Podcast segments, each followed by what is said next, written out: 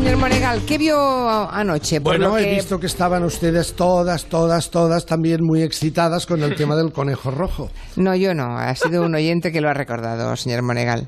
A ver, chicote, A ver. última entrega de la temporada de Pesadilla en la cocina. ¿Dónde se va? ¡Qué alegría en casa! Se va a Elche. Hombre, que es su ciudad. A De- debe- Elche. usted debe ser ya hijo predilecto de Elche. Bueno, no me han nombrado hijo, pero a mi Casi. canario flauta creo que sí, Vale. que lo van a nombrar. Y mm, una alegría, una alegría, pero claro, va a un restaurante que ahora se llama Fénix, que nosotros, mire que llevamos muchos años yendo a Elche, no lo conocíamos. Está junto al cauce del Vinalopó y mm, lo he buscado en el mapa, bien buscado, y va allí y se encuentra un italiano que se llama Christian, un personaje realmente pintoresco, un poco alocado, que le cuenta que antes, cuando él se estableció en Elche, le puso el conejo rojo. Antes estaba un restaurante, entonces le ho dato una vuelta. Era un restaurante esto antes. Antes sí. Y ho abierto como conejo rojo. ¿Cómo? El conejo rojo se El llamaba. conejo rojo. Estaba un Qué restaurante. bonito nombre. Sí, me soy dado cuenta después con la gente que pasando me decía, vaya nombre que ha puesto. La luz estaba toda azul y roja.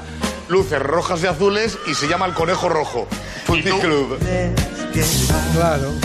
Ya, ya, ya. Un bar Ya. de colorines, ¿qué dice, Ya, Re- ya, qué ya. dice Revilla? Es Sí, un bar de colorines. Claro, usted pone un restaurante con el nombre del conejo rojo y, y luces rojas y azules, la gente pasa y dice, aquí no dan de comer, aquí dan otra cosa. Sí. Y se arruinó, pobre hombre.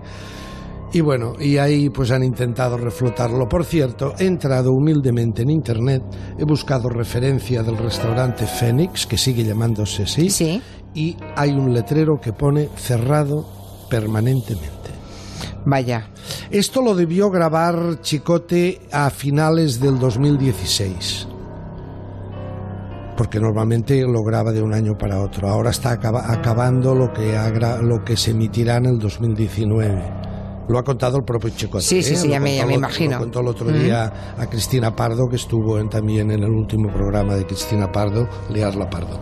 Quiero decir que, bueno, hace un año y pico que este restaurante funcionaba, llegó Chicote, se lo arregló y ahora veo que pone permanentemente cerrado. No sé, ahora cuando vaya a Elche este agosto eh, pasaré por allí. Muy bien, series. Anoche fue también noche de series, Sí. ¿no? Mire, Imagino que seguirá lo con... único que quedará serán las series y los informativos, de verdad. ¿eh? En verano, dice. No, no, no, en el futuro. Ah, en el un futuro. futuro dentro de 50 años. ¿No habrá programas de televisión? De esos en en Sí, que- sí, lo- los veremos de otra manera, probablemente incorporada a la pantalla a las gafas.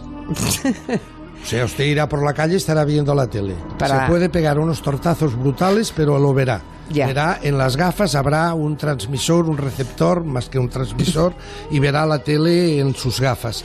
Pero quedarán las, las series, eh, esta serie, por ejemplo. eh, ¿La Catedral del Mar? la Catedral del Mar. Están pasando cosas tremendas, ¿eh? Tremendas. Creo que acaba la temporada la, semana que viene. Hay un momento en que hay una muy mala, muy mala, muy mala, que es una de las eh, señoras que avala ese rey tan pintoresco, ¿sabe? El rey del puñalet. ¿Se, cu- se acuerda, se acuerda que era Pedro IV? Pedro IV el ceremonioso. ¿Eh? Pedro IV de Aragón, de, de Valencia, de Empurias, de Mallorca, de Cerdeña y de Barcelona. Nacido en Balaguer. Bien, ese rey, eh, como está muy agradecido a Arnau Estañol, el protagonista, El protagonista, sí. Aitor Luna, pues le dice, mira, te voy a dar a mi pupila para que te cases con ella. Esta pupila es tremenda. Se llama Eleonor. Es tremenda. Y como Arnau no la quiere, pues hace secuestrar y matar a su hija. Se trata de secuestrar a una muchacha y además violarla. Queréis que rapte y viole a vuestra pupila. Y os puedo asegurar que no habrá castigo para vuestro delito. ¿No es cierto, Fray Joan? El estupro está castigado con la muerte. Pero si la violada o sus tutores consienten el matrimonio con el raptor, no hay pena. La ofensa queda limpia. Es la ley. ¿Queréis que me case con ella? La dote sería lo suficientemente cuantiosa para jugar todas vuestras deudas. Así que debéis decidir entre la ruina y mi favor. Mira, una ley medieval que aún sigue vigente en o algunos plata o plomo. en algunos países, en algunas zonas del planeta, ¿verdad? Una mujer violada, si luego eh, puede contraer matrimonio con el violador, Eh, ¿Se no, perdona la eso- ofensa? eso es Deja de existir. Esto sí, es sí. tremendo. Sigue existiendo, insisto, en algunos países. Esta, esta Eleonor es, es, una, es una señora tremenda que le ha caído en la vida de Arnau Estañol. Hay un momento después, señora Otero, que Arnau Estañol, que se da cuenta de todo, pero no puede más que plegarse a las circunstancias, hay un momento que ella se le acerca y le dice, Arnau, tú no estás solo. No estás sola, Arnau. Yo sigo a tu lado. Sí, Eleonor, sigues a mi lado. Y eso es mucho peor que estar solo. Sigues a mi lado, pero es peor que estar solo. Pues sí, es la vieja frase castellana, proverbio. Más vale estar solo que mal acompañado, señor Monegal. ¿A que sí? Exacto. Pues eso. Es, son momentos terribles. No, he hecho hoy un especial series porque, por ejemplo, otra serie de ayer, muy maltratada por la audiencia, un simple 7,9%, y es una serie deliciosa, se lo he dicho desde que la estrenaron, estoy hablando de la otra mirada, En televisión española. televisión española. ¿Sabe usted que esta serie, cuando estábamos media España por las calles clamando, sobre todo las señoras, clamando hace cuatro semanas atrás por la excarcelación de los de la manada, Sí.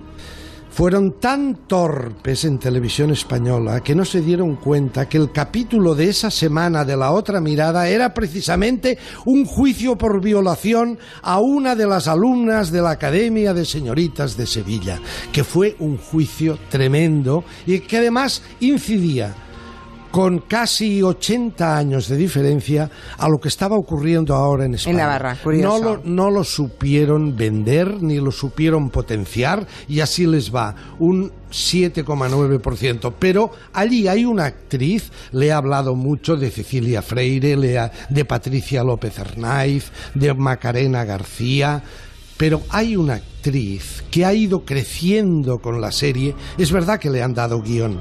Un, ac- un actor, una actriz, si no tiene guion, si no tiene frase, no puede prosperar. Pero luego la tiene que decir bien y saberla interpretar. Hay una actriz nacida en las Islas Canarias, extraordinaria, que se llama, se llama Ana Wagener, que hace de Doña Luisa, que es una delicia. ¿Y tú cómo te encuentras?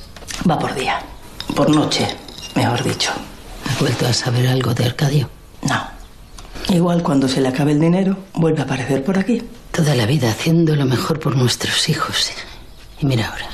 No sé si ha sido lo mejor para ello, pero sí lo mejor que lo hemos sabido hacer. Ana Wagener es esta. Le pregunta una señora por Arcadio. Arcadio es el hijo de ella, que es un verdadero canalla, que extorsiona a su madre y al final su madre le dice, mira, me he vendido la casa, aquí tienes el dinero y lárgate. Lárgate y no vuelvas. El Arcadio. Ana Wagener, extraordinaria. La serie, delicadísima. Tiene detalles... Qué pena, ¿no? Que haya pasado tan, tan Sí, que haya inadvertida pasado esta tan otra mirada. Bueno, la otra mirada por, por, por torpeza de, de- de- de los propios directivos de, no, de ficción de televisión española por no haberla sabido potenciar.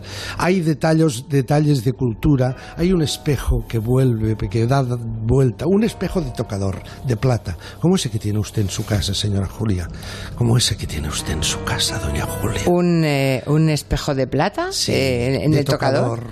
Pues... Que hay otro que otra tiene otro exactamente igual y que estos espejos en el futuro se van a cruzar. Estoy convencido. ¿Sabe qué hay detrás del espejo No. escrito, grabado en la plata de atrás? no. Hay aquella frase de Emily Dickinson que usted recordará que dice, ignoramos nuestra verdadera altura hasta que nos ponemos de pie.